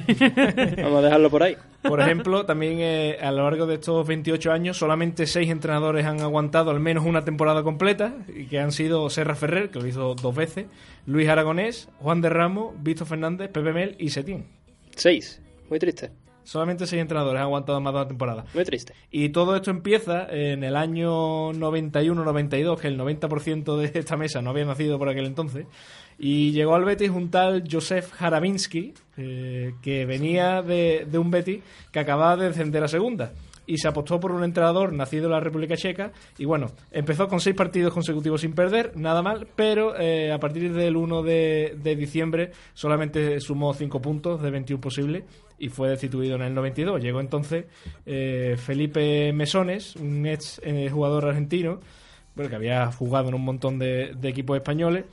Jugó, eh, cogió al equipo y de manera algo irregular pues lo clasificó para la promoción de ascenso, aquella ante el Deportivo de La Coruña, que acabó perdiendo el Betis y dejando una vez más al equipo en segunda. Yo creo que Berni ni sabrá que hace, antes existía eso de la promoción de ascenso. Algo, algo he escuchado, pero... Pilla lejos, ¿no? en, en los libros de Pilla historia. pilla lejos. En la Wikipedia. Después llegó a la siguiente temporada, con el Betis todavía en segunda. Este nombre a lo mejor sí te suena, Jorge de Alessandro. Claro. Pues antes de ser tertuliano, era jugador de fútbol, portero, y fue entrenador de- del Betis. Comenzó ganando la temporada 3-0 al Compostela, pero después solamente ganó cuatro partidos hasta final de año. Fue destituido porque además, pues lógicamente, Jorge Alessandro y Lopera, eso era una bomba de relojería. No me extraña, sabiendo lo que va haciendo ahora por, por los platos de televisión, no me extraña que, que con Lopera Pues imagínate, saliera algo... imagínate eso en los despachos. Ojalá Imagínate hubiese- eso con otra persona. ojalá u- hubieran puesto u otras. Una cámara en el despacho de Lopera por entonces. Si hubiese puesto una cámara en el despacho de la ópera, había para 5 o 6 temporadas de. No, lo que no estaría todavía fuera de la cárcel. Oye, podría- la HBO, igual que hizo el documental con ese Jesús de. Jesús Gil, uno de Lopera. que o saliese La, verdad es que del Opera y del Nido, ¿eh? que sali- Bueno, eso ser. con la ópera que De saliese, que saliese Jacinta, podrían, saliese hacer, Hugo. podrían hacer una serie, de- una serie de series, valga la redundancia, y meter ahí a, los presidentes más corruptos de España. Como hemos contado, pues Jorge de Alessandro al final en marzo del 93 fue destituido y llegaría hasta final de temporada Esnaola, el mítico portero eh, del Real Betis Balompié que bueno, que regresaba al banquillo porque dos años antes había estado también en el banquillo en ese en esa temporada que al final significó el descenso a segunda. Estuvo hasta final de temporada, no logró el ascenso y se marchó del Betis. Llegaría entonces también un mítico entrenador, Sergio Kresic, con su bigote, que venía de algo muy curioso, que cogió al Marbella en tercera división y en dos años casi lo sube a primera. Lo que pasa es que al final eh, fue destituido por Jesús Gil, que era el dueño de, del Marbella, y llegó al Betis precisamente justo después. Eh, logró 16 puntos en 10 partidos, tuvo una buena racha en enero, pero en febrero ya sufrió 6 derrotas en 11 partidos y fue sustituido. Y gracias a esa destitución llegó en mitad del año 94 Lorenzo Serra Ferrer, un entrenador que por aquel entonces pues no venía a hacer grandes cosas, quizás sí de meter al, al Mallorca en una final de Copa, pero no tenía demasiado currículum y bueno, al fin y al cabo era una, una, una apuesta. Y esa historia, pues lógicamente la conocemos todos. El Betis logró ganar 10 de los últimos 12 partidos de liga y subió a primera. Renovó automáticamente y en su primer año en, en primera pues clasificó al Betis tercero, en la siguiente acabó cuarto y disputó aquella final de Copa ante el Barça en el Bernabéu. Precisamente el Barça se lo llevaría para ser director de cantera un año después. Entonces llegaría otro nombre que yo espero que a ver ni si le suene, que es Luis Aragonés. Hombre, por supuesto. Regresaba precisamente el sabio de Hortaleza al Betis porque unos años antes había sido también entrenador e incluso jugador del Betis. Cogió aquel Betis que dejaba Serra, acabó siendo octavo y eliminado en cuartos de la UEFA por el Chelsea. Y se desvinculó al final de la temporada también porque Luis Aragonés y Lopera, eso era otra bomba. Y ahora eh, llega el Betis a una etapa bastante curiosa porque en el año, en el verano del 98, eh, ficha el Betis a un portugués llamado Tony Oliveira. Fue un fugaz paso del portugués por el Betis, tan fugaz como que solamente entrenó durante el Colombino y el Carranza. Y anunció su dimisión por sentirse asfixiado por el control que ejercía Lopera sobre la plantilla. Entonces, deprisa y corriendo, en la misma rueda de prensa en la que el Opera anuncia que se marcha Oliveira, eh, anuncia que, que ya tiene fichado a Vicente Cantatore, un, un argentino que llegó al Betis bastante un poquito contrastado, sobre todo en, la, en, la- en las ligas argentinas, pero la, realidad es que solamente duró 10 partidos. Se marchó la jornada 7 con el equipo colista con 5 puntos y por lo menos en la UEFA pasó dos eliminatorias. Y llegó otro nombre, que también espero que a ni le suene, que es el de Javier Clemente. Hombre. Ot- Otra bomba de relojería con Lopera. otro- Lopera. Le gustaba el rey. Apostaba fuerte Sí, siempre, ¿eh? Eh, llegó, Quería, quería pasárselo bien en los despachos Lopera. llegó eh, Clemente en octubre del 98 y, y- y se convirtió en el cuarto entrenador que tenía el Betis en un año. Logró seis victorias en 10 partidos, acabó siendo un décimo, que la verdad que para lo que venía haciendo el Betis por aquel entonces, pues era un puesto muy bueno, sobre todo porque venía de estar eh, colista. Y se marchó al final de temporada, pues igual, pues con- por muchas disputas con Lopera. Y entonces, eh, el undécimo entrenador de en, esta, en, este, en estos- en estos 28 años es un argentino también llamado Carlos Timoteo Grigol. Ese, ese duró, ese duró, Grigol. po- ese duró poco. Ese- Con, con su boina duró poco también. Con la, ese entrenador, además que era ya viejo, con, Sí, sí, con ese su hombre- boina. Ese hombre que llegaba ya más cerca del más allá que, que de entrenar. Estaba ya. Ya ese hombre cuando votaba, votaba eh, en el más allá. Ya estaba sentado allí. ¿no? Llegó en verano, ganó el Carranza ante el Alasio, pero en Liga la verdad es que no ganó hasta la jornada 4. Y antes de final de año sufrió nueve derrotas en 11 partidos y en enero fue destituido. Qué carisma ese Carranza con la Lazio, ¿eh? Hombre. Y además, pues, pues fíjate, o sea, Grigol, eh, su único banquillo en Europa o fuera de Argentina fue el Betis, se volvió a Argentina y allí es un ídolo ahora mismo. O sea que. Después de. Pero sigue vivo. Sí, sí. Después de Grigol. ¿Quién lo diría? Vamos, la verdad es que no sé, he dicho sí, sí, como. Hombre, eh, digo yo que saldría. eh, Apostando por el periodismo veraz. Vamos a buscarlo, hombre.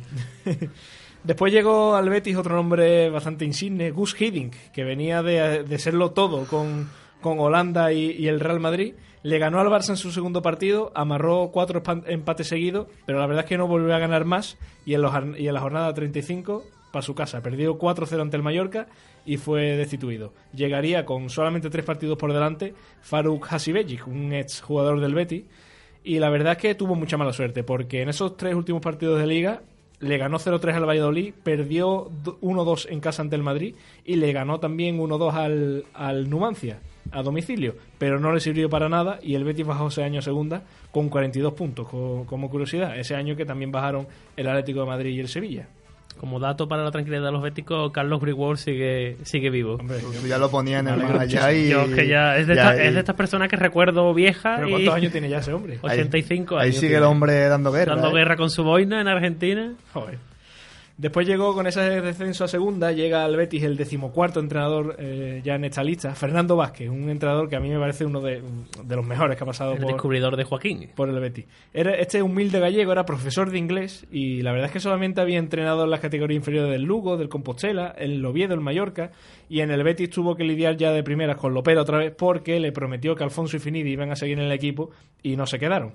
Lo bueno es que tuvo que tirar de la cantera de jugadores como Varela, Capi, Arzu y de Joaquín. Tuvo Casi al- nada.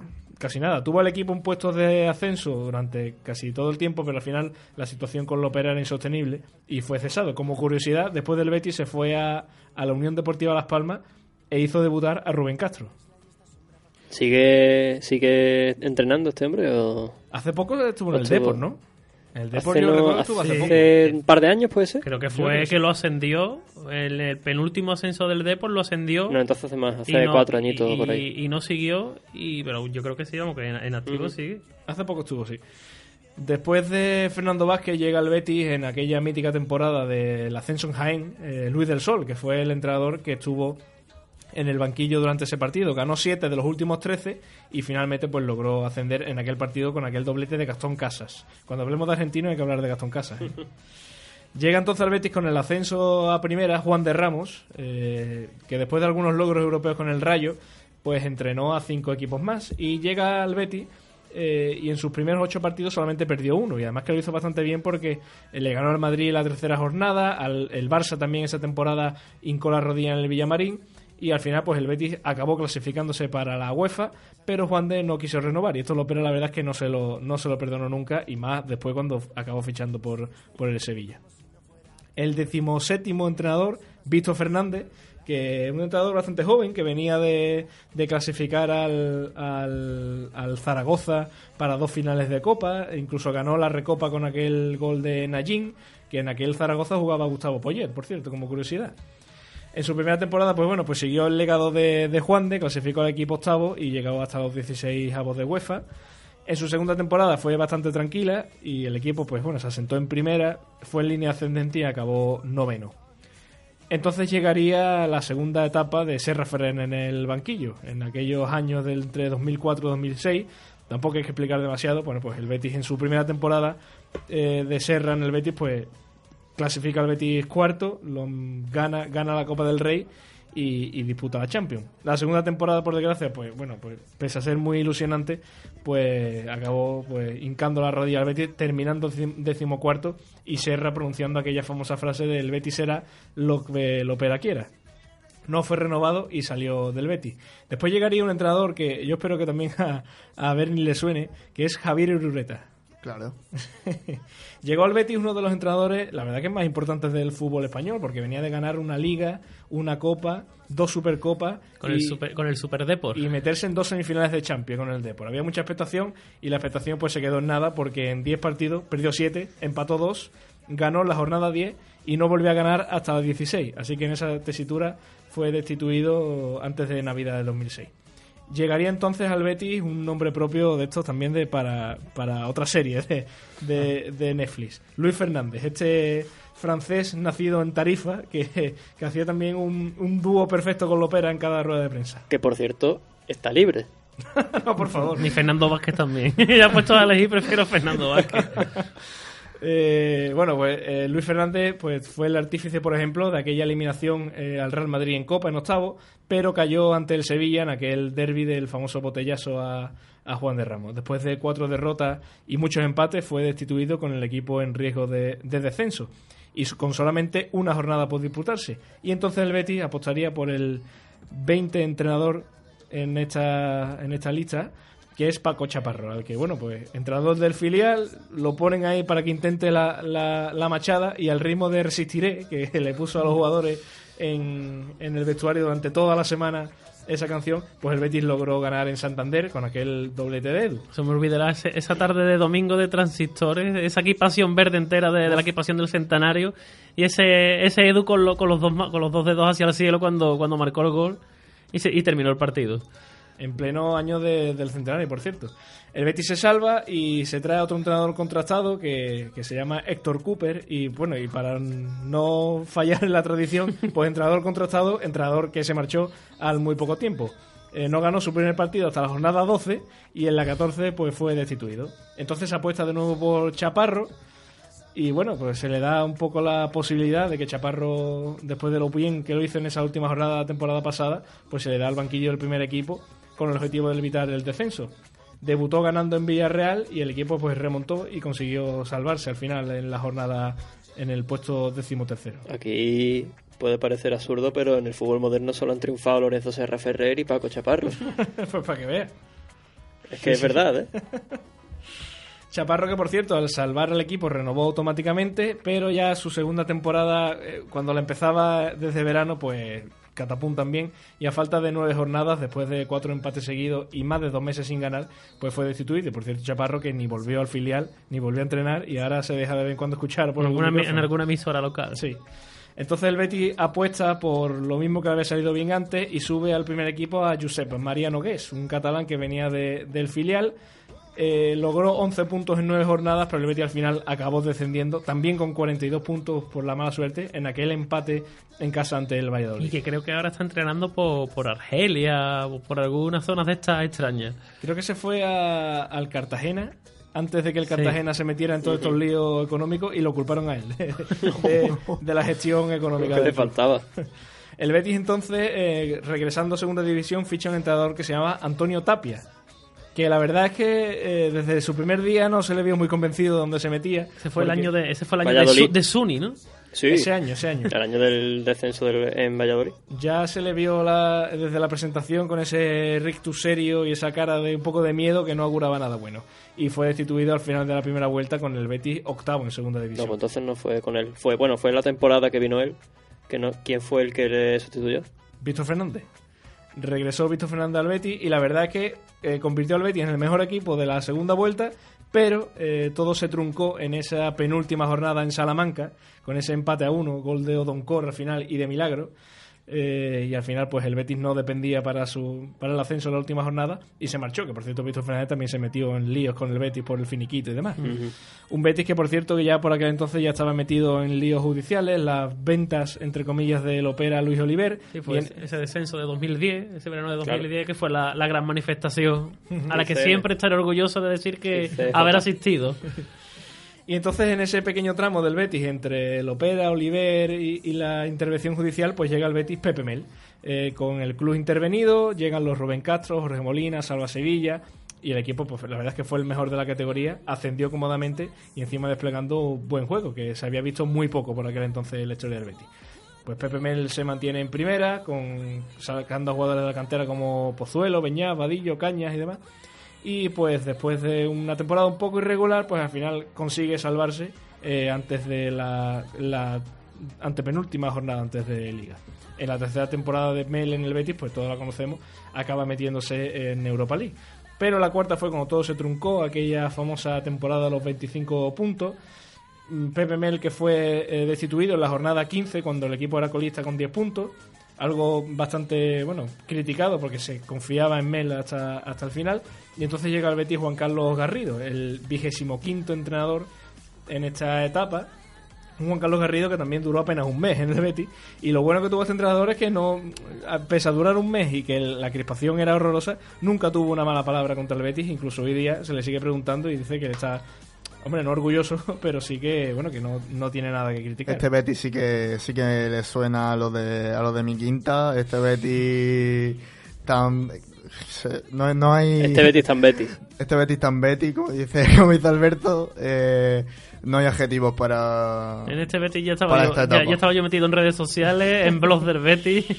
Esa temporada, eh, bueno, es la famosa temporada de los tres entrenadores, porque llegó al final, fue destituido eh, Juan Carlos Garrido y llegó Gaby Calderón, que lo, lo poco que hizo en verdad el pobre fue lograr 11 puntos en 14 puntos en, hasta final de temporada, pero ya en la jornada 35 estaba el equipo descendido matemáticamente, pasó la eliminatoria de Europa League ante el Rubin Kazán, ganó la ida del Euroderby, pero después todos recordamos aquellos penaltis, Gol de no, el penalti de no, no. el penalti de Nono. El gol no. El Betis desciende a segunda y contrata a Julio Velázquez, un entrenador que la verdad es que ha venido a hacerlo medianamente bien con el Murcia, casi, casi lo sube, un entrenador joven, con, una apuesta de futuro, pero la verdad es que su estilo altamente defensivo no cuajó nunca y fue también destituido con el Betis octavo. Entonces llegaría, se volvería a apostar entonces por, por el Betis, por un entrenador de la casa y subiría eh, del filial Juan Merino, que disputó cuatro partidos, ganó los cuatro, dejando un muy buen sabor de boca, pero regresó al filial porque, como él mismo dijo, el que tiene que venir ya está viniendo. Y era el regreso de Pepe Mel al que tanto se parece la situación por la que está pasando ahora, ahora el Betis. Mantuvo la ilusión Mel, eh, ascendió al Betis a Primera División, pero en su regreso a, a Primera, pues la verdad que no fue tan exitoso como el anterior y acabó siendo eh, cesado también eh, después de siete jornadas sin ganar y después de aquella ida eh, en Copa del Rey ante el Sevilla en la que jugó con los suplentes. Y eso la verdad es que eh, fue la condena para, para Pepe Mel que se marchó y regresó entonces Merino, que disputó todo lo que quedaba de, de temporada y acabó, bueno, pues terminando el Betis décimo, que por aquel entonces era las- el segundo mejor puesto de la década que el Betis había tenido hasta entonces. Y bueno, en la historia, por no alargarnos demasiado, eh, llegó Gustavo Poyet, Víctor Sánchez del Amo, Alexis Trujillo, que entrenó al Betis eh, do- dos jornadas que le quedaban a temporada, y la llegada de Quique Setién, hasta que Quique Setién fue eh, destituido la, la pasada jornada, y entonces llegó Rubi, o sea, la pasada Temporada. temporada, y entonces llegó Rubi, que Rubi, pues bueno, ahí está el hombre que parece eh, ser... Hombre, yo creo que alguna vez habrá un entrenador 34 en 28 años, porque Rubi no va a estar aquí para siempre. Eh. Pero, ¿será la semana que viene o no será la semana que viene? En resumen es que el Betis es una trituradora de, de entrenadores. Sin duda.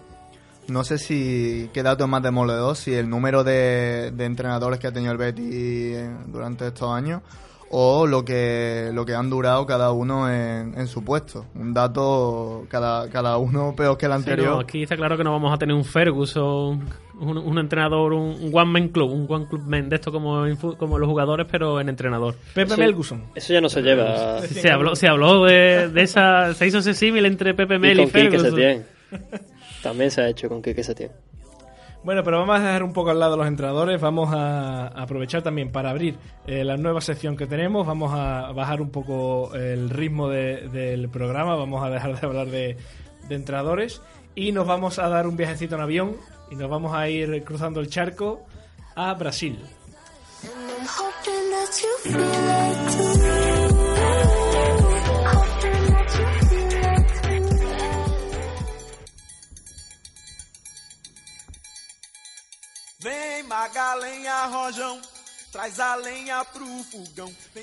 Cuéntame, Bernie, porque vamos a hacer repaso de los jugadores brasileños que han pasado por el Betis. Sí, bueno, eh, no son pocos los jugadores que han vestido las 13 barras a lo largo de estos 112 años que, que el club ostenta ahora mismo. Y bueno, no solo han sido muchísimos entrenadores los que han pasado por el banquillo, también por, por el verde de- del Benito Villamarín. Y, y bueno, aunque la entidad siempre ha tirado de- del talento nacional y se ha preocupado de formar y promocionar a, a- jugadores del fila del primer equipo, eh, son muchos los extranjeros que tomaron Sevilla y el Benito Villamarín como su casa durante un tiempo, unos más que otros, pero bueno. Eh, unos con más pena que gloria, unos para el recuerdo y otros pues como, como otros dirían para el olvido. Es interesante la lista de jugadores brasileños, ¿eh? porque yo estoy tirando de memoria y los hay entre muy buenos y, Y- horrorosamente malos. Pero bueno, todo, eh, por poco que fuera, han aportado su granito de arena para que el Betis sea lo que es ahora mismo, para bien y para mal. Y bueno, desde esta casa de No FM y por supuesto desde Onda Bética, queremos echar eh, la vista atrás y sacar a la palestra a todos esos futbolistas que desde más allá de la frontera llegaron para dejar su nombre en nuestra historia, unos con más éxito que otros.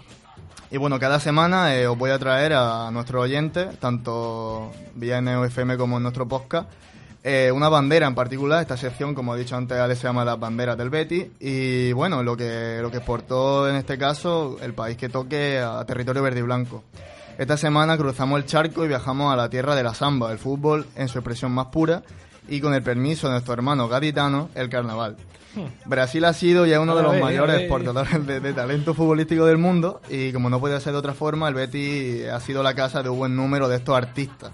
Y digo artistas porque lo, lo saben los que están en esta mesa, lo saben todos los que nos están escuchando, que un brasileño no viene a Europa con medias tintas, o deslumbra o, o decepciona. Y bueno, eh, en total 22 brasileños han pasado por, por Heliópolis a lo largo de la historia. Eh, es la segunda nacionalidad, como he dicho al principio de- del programa, que más efectivo aporta al club, solo por debajo de Argentina. Y aunque sí se encuentra en la cima en lo que a número total de partidos con la verde y blanca se refiere, con un total de 1.047 encuentros en total entre todos los jugadores que han pasado por el Betis, eh, también son los brasileños los jugadores que más goles han conseguido eh, en total con el club, 154, superando a argentinos y paraguayos, que hacen este, este top 3. Paraguayo. Paraguayos. Con ese Roque Santa Cruz Otra verdad. capitaneando la lista. Y bueno, eh, haciendo un guiño a lo que antes hemos tenido con los entrenadores, solo uno de los técnicos que se ha sentado en el banquillo del Betis ha sido brasileño, Martín Francisco Ribeiro de Andrada, eh, durante la 65-66, que ninguno de los que estamos en esta mesa... No se acuerda ni Álvaro. No se acuerda No, ni... no, tan, viejo, tan viejo no soy. Yo creo que no se acuerda ni el entrenador. Y bueno, eh, tampoco es que el Betis lo recuerde con, con, demasiado, con demasiado cariño porque esa temporada el equipo bajó a segunda división. Vaya, hombre. Y bueno, ahora vamos con lo que nos interesa de verdad, los nombres propios. Y bueno, no voy a mentir, no tengo recuerdos súper formados de algunos jugadores de, que van a salir, unos con más desarrollo que otros, algunos ni siquiera lo- los conoceréis vosotros. Y bueno, eh, por desgracia mi generación se ha criado con, con jugadores que no llegaron al Betis siendo una estrella ni grandes grandes hitos, me- hitos mediáticos con esa época del Opera, con De Nilsson, que ahora hablaremos de él. Y bueno, a ver qué me contéis vosotros que yo no sepa sobre estos jugadores que seguramente vosotros habéis vivido más que, que yo. Y bueno, el primer jugador que lanzo, eh, no puede ser de otra forma a la mesa, es De Nilsson. El brasileño se hizo notar en el Mundial de Francia del 98, un mundial que disfrutaréis ahí vosotros más que yo. Bueno, tampoco me acuerdo yo mucho eh, del Mundial de Bueno, Francia. menos me acuerdo yo, vale. Ya te, Yo lo- sí, te lo yo, aseguro. yo ya, desgraciadamente, Sí. por esa época ya era, ya era consciente. Yo ya me era- acuerdo del FIFA 98, eso sí me acuerdo. y de la canción del FIFA 98. Y bueno, gracias a su regate, filigrana, bicicleta y desborde, eh, los mejores equipos del viejo continente lo querían, pero fue, como no, el gran Lopera el que se lo llevó al Betis desde el Sao Paulo. Costó 5.300 millones de las antiguas pesetas, eh, unos 32 millones de euros, que para la época era una auténtica bestialidad. Fue, el fue fichaje más caro. y de se convirtió por entonces en el fichaje más caro de la historia del fútbol. Eh, según contó el, pro- el propio De Nilsson, que ha tenido bastante arraigo en España y suele pasarse por algún que otro programa de vez en cuando, eh, en una entrevista con Maldini en su programa, en el antiguo Canal Plus, eh, su traspaso al Barcelona estaba prácticamente hecho, pero a última hora la chequera del Opera lo, lo cambió todo. Sí, quitándole, un, quitándole un fichaje al Barcelona. Habría un banco. ¿eh? Abrió un banco. Con los pagaré. Voló desde una punta de España hasta la otra para firmar un contrato por 10 temporadas, de las cuales cumplió 8, una auténtica barbaridad. Y bueno, la presentación y la repercusión del fichaje fue una auténtica locura que llevó a Don Manuel a lo más alto dentro del beticismo. Yo me acuerdo de ese verano, esa presentación, yo que tengo más años, eso fue, ese día fue un día de verano caluroso y eso fue un acontecimiento en, Ese en la ciudad. acontecimiento en YouTube tiene también mucho... Cuando se llevaba la ópera de Nilsson a ver la Semana Santa allí en la calle Sierpe. a su, a su, a su balconcito, a ver su gran poder. Ay, Dios mío. Eh, sin embargo, la adaptación del jugador fue lenta y su rendimiento un tanto irregular. El brasileño eh, tanto levantaba de su asiento al público como, como, se pedía, como se perdía en un exceso de filigrana. Sobre él recaía toda la presión, debido también a, lo mediático que fue su fichaje y al dinero que se puso por él en la mesa. Y bueno, cuando el Betis perdía, De Nilsson recibía muchos palos, cuando ganaba siempre se esperaba más de, más de él. Su excesivo precio, como, como era de esperar, acabó siendo un arma de, doble filo que jugó en su contra. El extremo zurdo se marchó en el verano de 2005 tras ganar una Copa del Rey, aunque esa temporada tuvo bastantes lesiones y no participó demasiado. Y bueno, eh, tras pasar por el Betis, recaló en el Girondin de Burdeos, francés, en el fútbol árabe, para llenarse un poquito la saca, y eh, probó en la MLS en el Dallas, eh, antes de volver a su país, defender los colores del Palmeiras y del Itumbiara. Después probó en Vietnam y en Grecia, eh, también con el mismo, con, la misma misión que con la que probó en el fútbol árabe. Y bueno, en total 167 partidos y solo 13, 13 goles. Un trotamundo de manual que no cumplió las expectativas con las que llegó al Betis. Eso sí, pasará mucho tiempo hasta que llegue otro jugador que cause tanta ilusión como levantó en su momento de Nilsson. Hombre, sobre todo porque era un futbolista de esa, de esa estirpe que ya no existe casi. Ese regateador que es que solamente regateaba. O sea, es que no. Gol tenía muy poquito, como al final se ha demostrado. Sí, pero- es, es como Vinicius, pero haciéndolo bien. Porque Claro. rega- regatear, regateaba bien. Vinicius, Sí, que, que ni eso. Para mí, lo- los brasileños regateadores, a excepción de Neymar y poco más, fue Robinho. Con Robinho, el, el brasileño regateador, yo creo que empezó ya a desaparecer y, y aparecieron más esos jugadores físicos. No, ya el fútbol está cambiando, el fútbol es muy táctico, ya un brasileño regateador que te pierde un balón y te, y te descuadre lo que es un contragolpe es que tiene, pin- tiene nombre, banquillo. Sí, sí. No, ya, el de Nilsson hoy día no. Como, como reflejo tenemos ese mundial en el que Scolari tenía el centro del campo de, de Por- de Brasil a Luis Gustavo, a Paulinho y a... ¿Quién era? No, me- no, no me acuerdo de- del tercer integrante, pero tenía un equipo súper físico y que nada tiene que ver con estos jugadores. Casemiro, probablemente. No, Casem- hombre, no, no fue. Casemiro. Kaká. ¿No? Estoy seguro. No, Kaká ya por entonces ya Claro. tenía poco que, que cortar en la selección De, brasileña. de eso no hace tantísimo. ¿eh? Luis Ah, Gustavo. vale, que era. Luis Gustavo pues, fue hace cinco años o menos. Bueno, si, si me viene a la mente eh, lo comentaré. Y bueno, ahora vamos con Marco Asunsao, un jugador que, que sí recuerdo con, con mucho más con mucha más claridad. El y mejor bueno, lanzador de falta que yo he visto en mi vida. En mi vida. Lo que haría Sunsao ahora con esa línea con esa línea de, de falta, esa- spray. ese spray, eso sería mortal. Llegó desde la Roma en 2002 a cambio de 10 millones de euros, que por entonces no era poco dinero, y desde que debutó con el Betis dejó claro a qué venía la capital de Andalucía. En Riazor anotó el primer gol de aquel curso con un cohete a la escuadra que defendía Molina, y también se encontró en, el- en esa misma tarde tres veces con el larguero a balón parado, a uno de sus puntos fuertes, y como ha dicho Ale, Álvaro, y bueno, todo el beticismo recuerda eh, esa bestia Y además es que ese partido fue puede ser uno de los mejores partidos que yo haya visto de, de liga entre el Betis y, y Deportivo. Además era la primera jornada, me acuerdo que lo retransmitían en- por Canal Plus. Me acuerdo a Michael Robinson y a Carlos Martínez, porque llevan 30 años como, como comentaristas. Flipándolo. Y ese partido fue un espectáculo. Una locura. Asunsao tenía su propio ritual antes de azotar el balón. Seguramente Cristiano eh, querría hacerse su ritual eh, porque Asunsao lo tenía. Y bueno, eh, un auténtico sello personal que le hacía único. Tomaba poca tres carrerilla, solo un paso y medio y golpeaba el balón con, un- con el empeine interior de su pie derecho. Un disparo seco, muy colocado y que cogía la, la altura necesaria para superar la barrera y ir cayendo después. Y Asunsao con a balón parado era casi que casi que un penalti. No, y, y no marcaba más porque las defensas ya lo, tenía, Lo lo tenían tenían. coger truco y se adelantaban dos o tres metros la, la barrera. le entraban casi todas y bueno, con él sobre el verde cada falta parecía más un, un disparo desde los 11 metros que, que una falta en sí. Y bueno, cinco temporadas como jugador del Betis, en la que disputó más de 150 partidos entre Liga, Copa, Champions y Copa de la UEFA y marcó cerca de 30 tantos. Sus 11 dianas en la 2004-2005 contribuyeron a la clasificación bética para la Champions y a ganar la Copa del Rey. Tras pasar por la Palmera, eh, Marcos probó en el fútbol árabe, como buen brasileño que es, y jugó un gran número en un gran número de equipos brasileños para terminar retirándose. Y bueno, eh, ahora vamos con dos jugadores que en lo personal son mi- la debilidad de aquella infancia en la que veía con mi hermano y mi padre aquel Betty, Oliveira y Edu, Y el príncipe. El príncipe. Eh, dos auténticos cracks en el campo que hacían que el beticismo se levantara del asiento o del sofá de forma habitual. Edu llegó tras cuajar un buen papel en Vigo, aunque el descenso del Celta a segunda hizo que llegara finalmente al Betis. Bueno, Lopera siempre dice que le quitó el fichaje al Sevilla. Claro, había que ponerle... A saber si es verdad o no, porque claro. Con Lopera, con Lopera ahí por aquel, aquel entonces no sé quién era el mandatario de Sevilla. No sé si- Lopera dijo que tenía muchas acciones. y al final, mira. Lopera, dijo muchas cosas. Vámonos. Y bueno, Edu era puro sentimiento, lo dejaba todo en el campo y en general es que era buenísimo.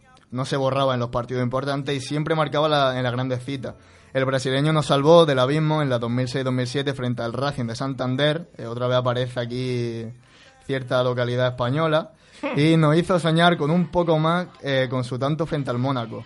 Un nombre que siempre quedará marcado con honor en la historia. Y bueno, del Betis se incorporó a las filas del Internacional de Porto Alegre, que no fue el único equipo brasileño que, que se hizo con su servicio antes de su retirada, aunque también probó en la MLS. Y bueno, ahora viene uno mi debilidad. ¿Quién no se acuerda de Ricardo Oliveira? Una auténtica bestia de cara a portería. Que ahí lo tiene todavía en Brasil con 38 Ahí está todavía y no hace mucho tiempo estuvo convocado con la selección Bueno, sí, sí, brasileña. Una Con velocidad, más años ya que Alicatado pero bueno, los buenos siempre siempre son buenos. Una velocidad en los últimos metros de libro, una finalización increíble y un olfato goleador que nada tenía que envidiar a los grandes nombres del momento. En su gran temporada en el Betis quedó tercero en, en el camino a la bota de oro. Y bueno, 22 tantos logró en la liga en su primer año, marcó en la final de Copa y decidió la previa con el Mónaco con un doblete en el Principado. Se lesionó de gravedad durante un duelo de Champions contra el Chelsea y el Betis lo notó como pocas veces en su historia moderna. Ahí tenemos la similitud con la aquella lesión de Rubén Castro. Todavía recuerdo yo ese partido y mi pensamiento de se acabó la temporada y no me equivoqué. No, no fallaste. Se, acabó, se acabó la historia. Lopera lo vendió al AC Milan por unos 15 millones, aunque volvió en invierno para intentar salvar al equipo del descenso. Los seis goles que anotó en la vuelta de la competición no terminaron de servir para salvar la categoría. Pese al descenso, la huella de la sonrisa del gol es imborrable. Tras su paso por el Betis, el brasileño jugó en el Zaragoza, en el fútbol árabe y en Brasil.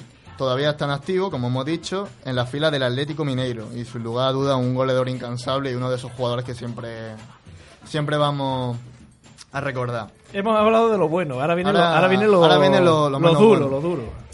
Bueno, estos, pa- al menos para mí, han sido los mejores brasileños que se han puesto la, la zamarra de- del Betty, aunque no son los únicos, como ha dicho Alejandro. Y bueno, eh, actualmente tenemos a Sidney y Emerson, que está están ahora mismo en la plantilla del equipo. Y bueno, ahora voy a soltar algunos nombres. ¿Vas, vas a decir Paulao? Hombre, A ver, hombre.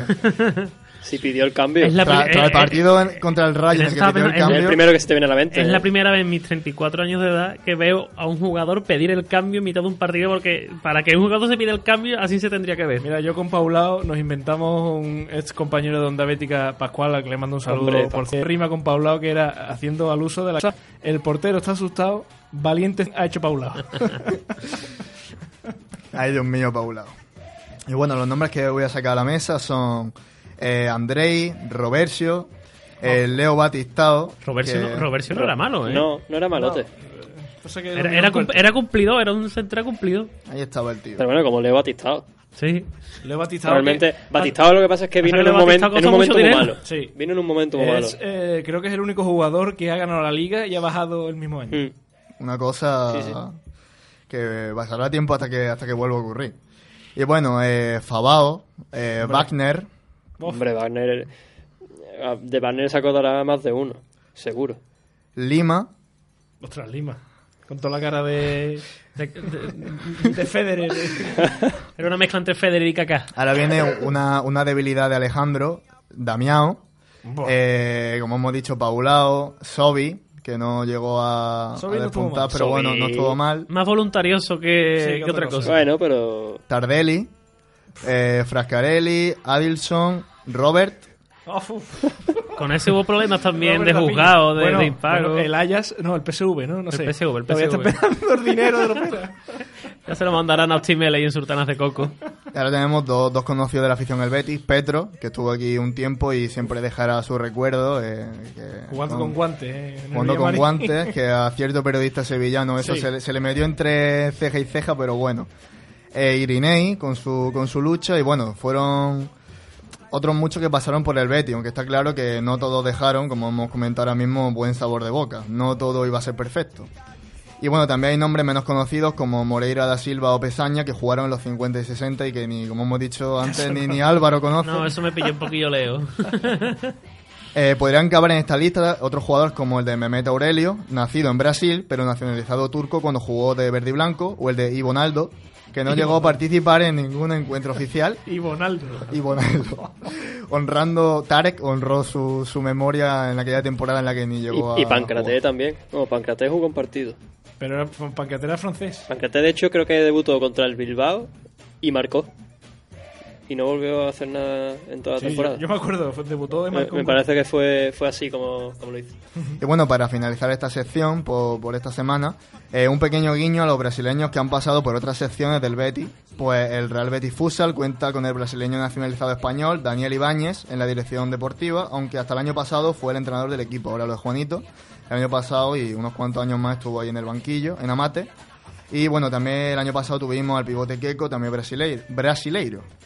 Y pues bueno, durante, por esta semana mi trabajo con esta sección ha llegado a su fin y bueno, esperemos que el Betis Fémina y también dentro de poco inco- incorpore a sus filas jugadoras brasileñas que realmente pueden ser, igual que en el fútbol masculino, una cantera inagotable de, de buen talento y bueno, Ronaldinho, que jugaba al fútbol. En el Ra- en el Rayo Vallecano, ¿no? Cierto. y pues bueno, veremos la semana que viene La qué, semana banderita traemos. De otras nacionalidades. Muy rápido, muy rápido, pero muy rápido. Nos vamos de Brasil a Granada.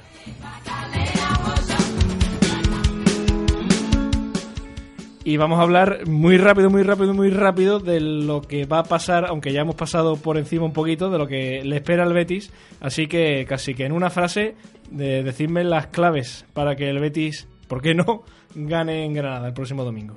Debacle. ¿Ya está? Y me, me, me apunto al, al concepto futbolístico porque es que el Granada eh, va a pasar por encima del Betis en lo físico y en lo anímico. Pero sobre todo en lo físico. Ya no en lo futbolístico, sino en lo físico. Hombre, lo anímico está clarísimo.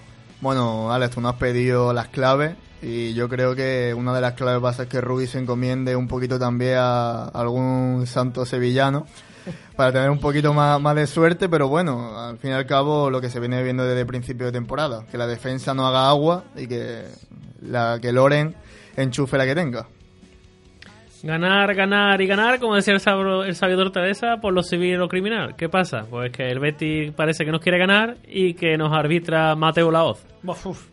Pues mira, a mí Mateo la verdad es que me gusta, lo que pasa es que de vez en No, cuando después le- tiene- en- la cabeza le da chispazo. Tiene más mala fama que después estadísticas Sí, sí, con sí. el Betis. No, tampoco hay otros pues, árbitros que se nos da peor que, que Mateo Laoz, ¿eh? Al final no hemos podido detenernos mucho en los datos que nos y esta dejan. semana eran buenos, ¿eh? Hombre, pues entonces ya está. Entonces, por no decirlo, el Betis gana el domingo. No tengan ninguna A ver si es verdad.